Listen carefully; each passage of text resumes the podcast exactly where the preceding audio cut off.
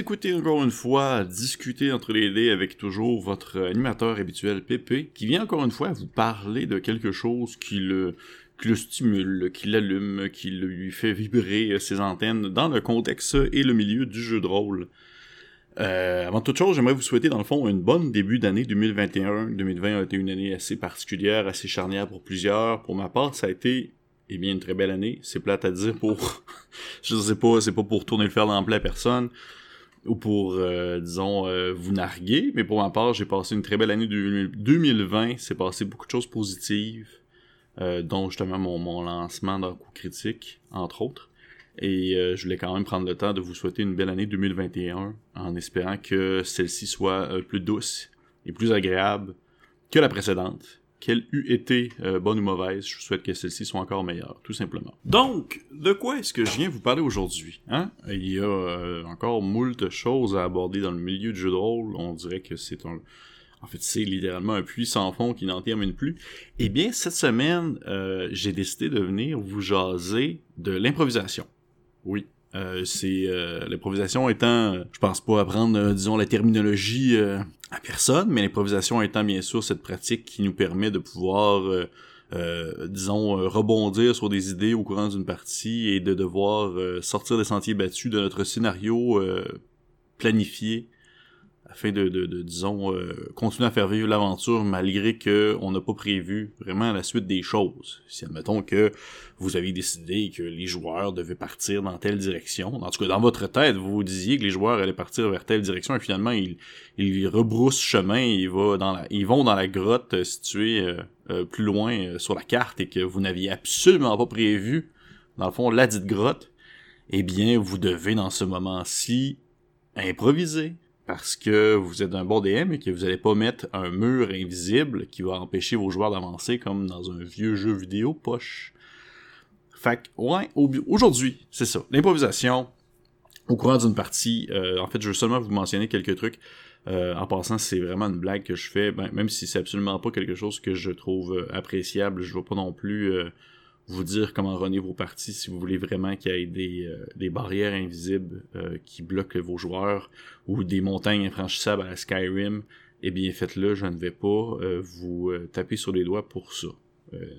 c'est vraiment votre choix. Si vos joueurs embarquent là-dedans, tant mieux. Bref, des trucs, des trucs pour l'improvisation, je pense que ça pourrait être une capsule que je vais pouvoir faire éventuellement en plusieurs parties même si la suivante, euh, après celle-ci, va euh, probablement être autre chose, je pense que l'improvisation, c'est un sujet qui est assez large, c'est un, sujet qui est assez vaste et qui mérite, euh, disons, des explications et des propositions vraiment sur le long terme avec plusieurs possibilités.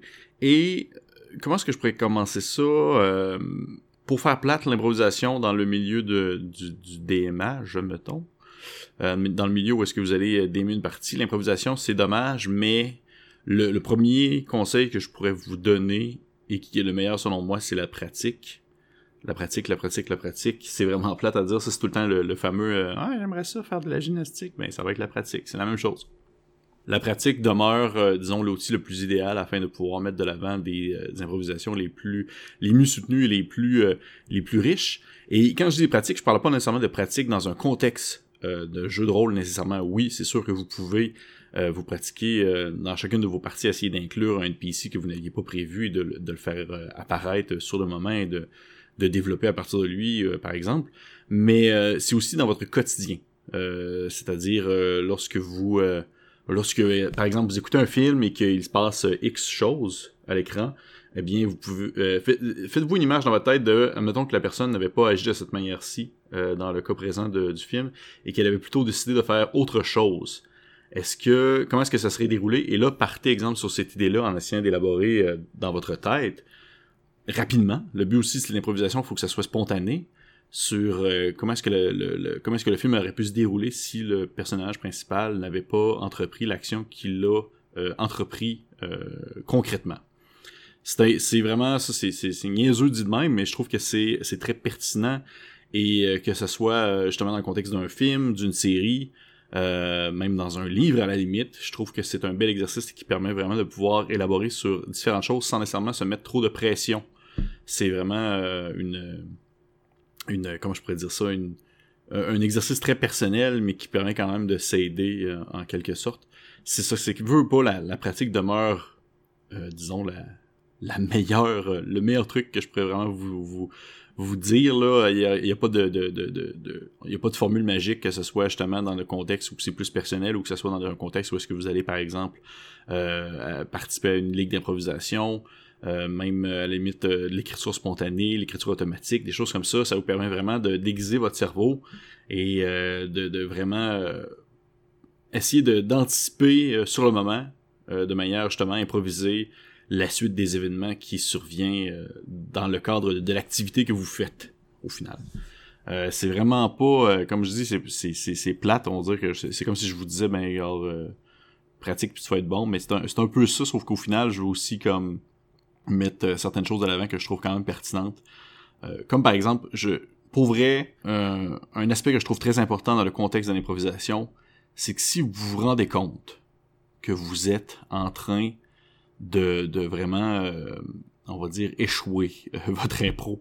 Attends, vous vous rendez compte que vous êtes en train de d'improviser une scène parce que vous ne l'aviez pas prévu, vous n'avez pas prévu dans le fond tel moment et que genre euh, les joueurs décident d'aller comme vraiment à contre-courant de ce que vous pensiez et que ça s'en va dans une direction que vous ne connaissez pas et vous tentez d'improviser puis à mesure que vous avancez sur ce chemin-là, vous vous rendez compte que tabarnouche, ça va pas, ça va pas bien. Genre vraiment, là, ça va pas bien, euh, c'est difficile.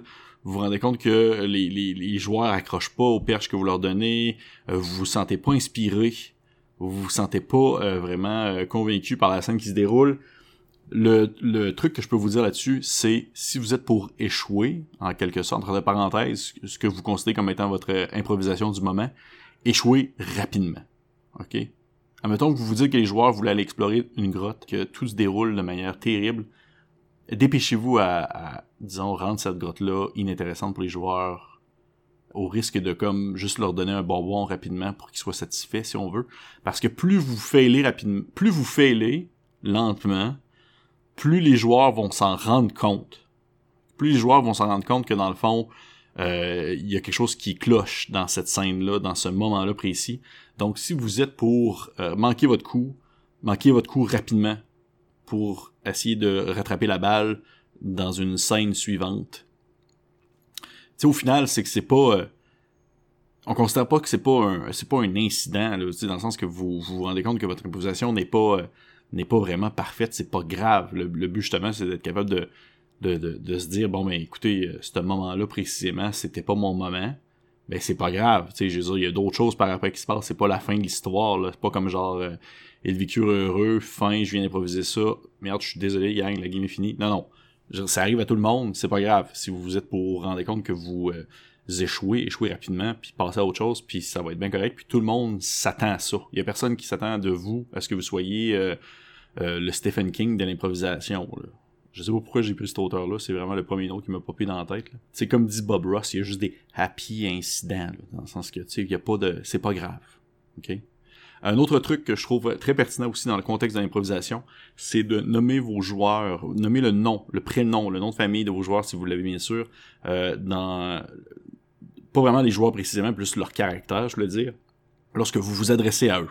Euh, surtout dans le contexte où est-ce que ça va être un exemple un NPC que vous allez euh, improviser sur le fly et qui va euh, se tourner vers les joueurs et que les joueurs vont les parler et que les joueurs se présentent et tout. Prenez le temps avec ce personnage-là de nommer le prénom et le nom de famille de vos joueurs. Pourquoi? Parce que, ça c'est prouvé, ça c'est des choses qu'on voit dans, dans les cours de, de psychologie et psychosociologie, c'est que plus vous nommez dans le fond le prénom de quelqu'un, le nom de famille de quelqu'un, plus il va avoir une réponse émotionnelle à ceci. Et plus dans le fond ça va, euh, ça a plus de chances de, de d'épicer un peu la conversation, dans le sens de la rendre plus intéressante, la rendre plus stimulante, parce que les gens se sentent plus concernés directement par ce qui se passe. Et euh, même en tant que groupe, admettons que vos joueurs, c'est tout un package, là, c'est genre euh, le Vox Machina de votre table qui se promène puis qu'ils font leurs aventures et tout et tout et tout, eh bien le, simple fait d'avoir un personnage qui prend le temps de nommer euh, dans le fond le prénom d'un joueur précisément, ça permet vraiment de créer un lien vraiment rapidement avec le NPC.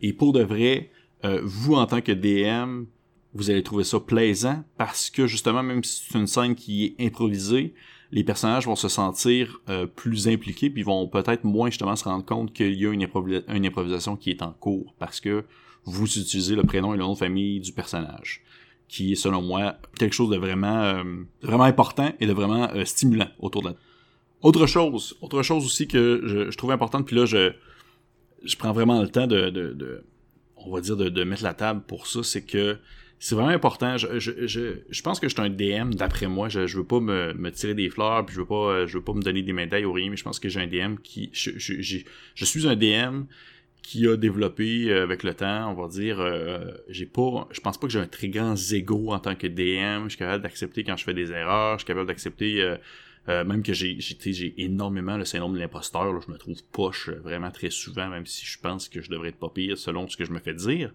Mais c'est vraiment important dans le contexte du DM de d'aimer même même en tant que joueur là, je trouve ça je trouve ça vraiment vraiment super important de vraiment laisser l'ego euh, hors de la table ok? De pas y aller avec ce qu'on appelle et je suis désolé pour les gens qui ont euh, disons euh, les oreilles fragiles ce qu'on appelle un big dick energy dans le sens que c'est quelqu'un qui va vraiment s'imposer et qui va vouloir tirer son bout de nappe son bout de la table pour avoir, disons, la, plus grosse partie du morceau. Et j'explique pourquoi est-ce que c'est un lien avec l'improvisation, parce que ça revient un peu avec le contexte de si vous êtes pour euh, échouer, ce que vous êtes en train d'entreprendre, échouer rapidement, parce que vous le sentez, là.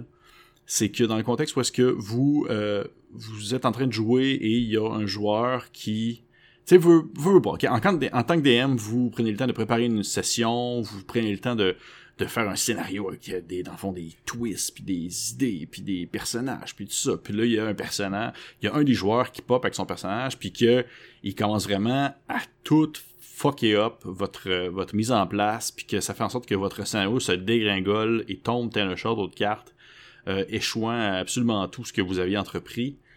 Pour vrai, ça revient un peu avec mon point plus haut go with the flow dans ce moment-là. Vous n'avez pas le choix, je crois, dans un contexte où est-ce que même même si vous vouliez en parler, exemple avec le joueur, attendez après la partie, mais go with the flow dans le sens que le joueur a fait ce qu'il pensait qu'il devait faire, même si peut-être que consciemment il savait qu'il devait pas faire ça parce que pas des fois ça arrive qu'on va dire qu'une trame narrative ça se voit ça se voit à 20 mètres de distance. Là. Le joueur pensait euh, ce qu'il de... a fait ce qu'il pensait qu'il devait faire mais vous, vous avez, vous avez rien à gagner à essayer de, disons, euh, montrer que vous avez, que vous êtes le coq, si on veut, de, la ferme et que vous devez prendre le dessus sur ce joueur-là en euh, lui montrant au courant de la partie, dans la partie, que ce qu'il a fait, c'était pas vraiment quelque chose euh, de pertinent, ça l'a gâché, si on veut, l'aventure, ou que vous, vous réagissez promptement de manière agressive en, improvisant justement des dangers pour ce personnage-là ou pour ces personnages-là qui ont fait preuve, si on veut, euh, peut-être d'une maladresse et autres. Ça va juste créer des tensions euh, hors personnage, en personnage et surtout hors personnage, et que le fait d'avoir un, gigantesque ego, de pas être capable d'accepter que des gens vont euh, scraper up votre game, ça fait en sorte que vous allez, euh, veut pas, vous allez scraper up le bonheur, vous allez vraiment briser le plaisir de tout le monde. Essayez de vraiment comme développer, puis ça aussi, je veux dire, je, suis absolument dans le tas, là, il a vraiment développé son, estime de soi dans le contexte où est-ce que vous devez être content de ce que vous avez fait, vous devez être content de votre scénario, et même que c'est quelque chose d'intéressant qui peut être mentionné après la partie avec les joueurs concernant le fait que, hey guys, vous avez fait telle chose au courant de la partie, euh, ça vraiment, ça m'a vraiment pris de cours, j'ai essayé d'improviser sur le fly, puis euh, j'espère que c'était correct mais en contre mais ça fait en sorte que vous avez pas vécu telle telle telle affaire. Tu sais ça vous empêche pas de pouvoir euh, dans le fond exprimer aux joueurs c'était quoi le planning de base qui était supposé se dérouler.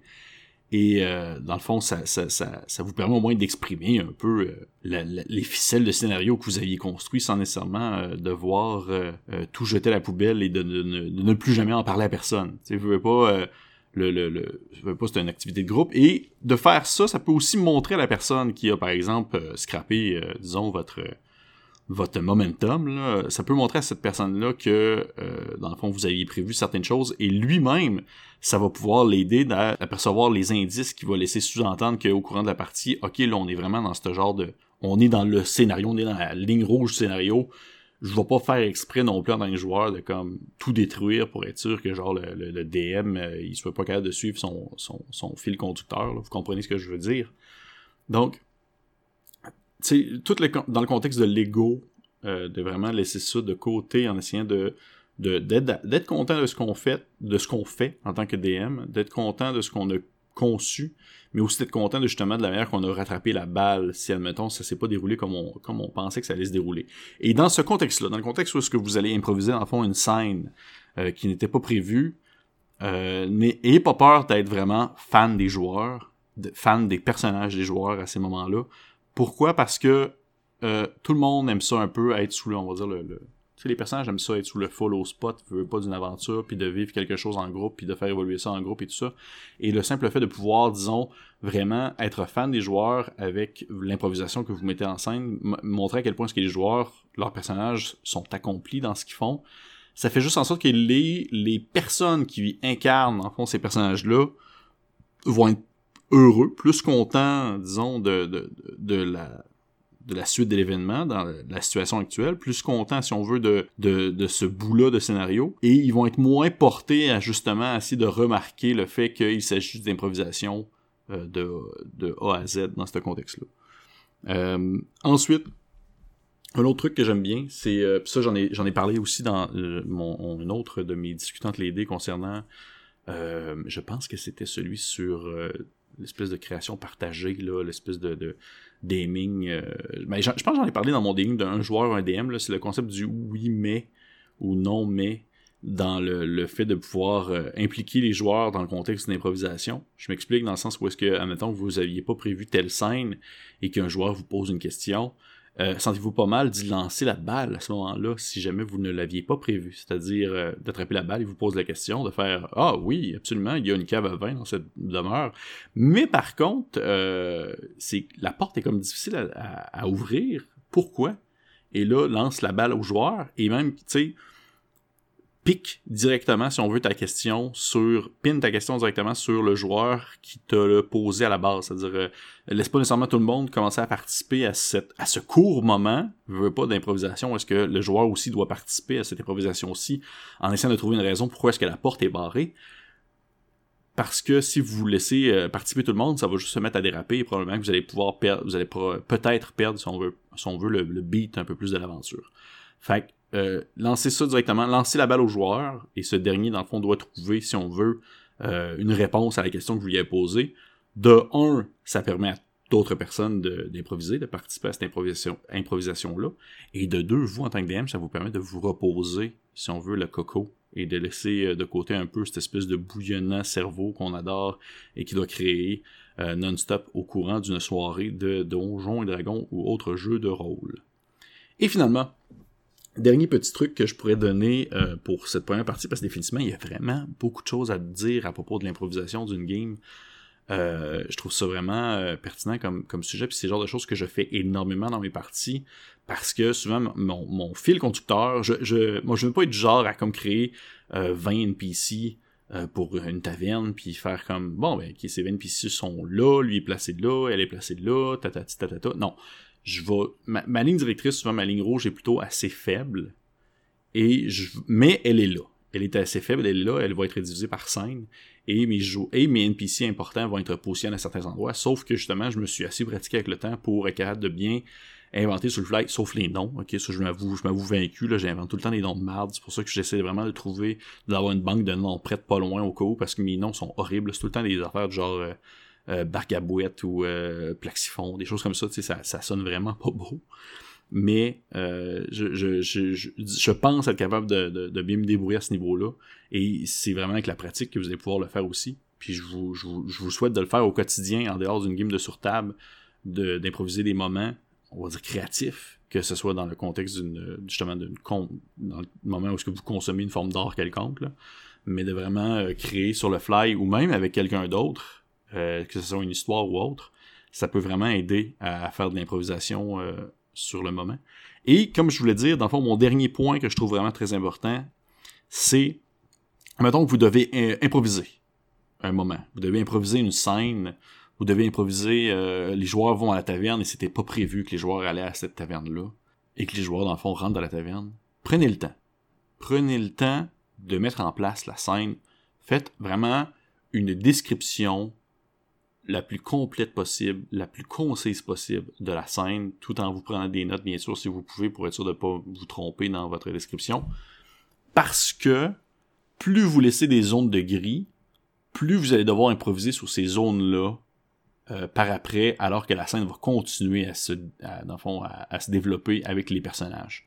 Plus vous allez laisser, dans le fond, des zones euh, où est-ce que vous ne répondez pas au questionnement général de, par exemple, qu'est-ce qu'il y a, qu'est-ce qui se passe et tout ça, plus vous allez devoir continuer à improviser. Fait que si vous prenez le temps de vraiment faire, euh, disons, quasiment un monologue, pas un monologue, mais tu sais, un, petit paragraphe là, de, de, improviser sur le coup sur qu'est-ce que les joueurs voient, sentent et même à limite goutte lorsqu'il rentre dans un, dans un, bar, ça va vraiment vous permettre, euh, disons, de, de la scène le plus clairement possible et d'empêcher les joueurs, ben pas les empêcher, mais de, disons, permettre les joueurs de, bien s'encadrer dans cette situation-là sans ressentir le besoin de devoir euh, poser plus de questions que ça.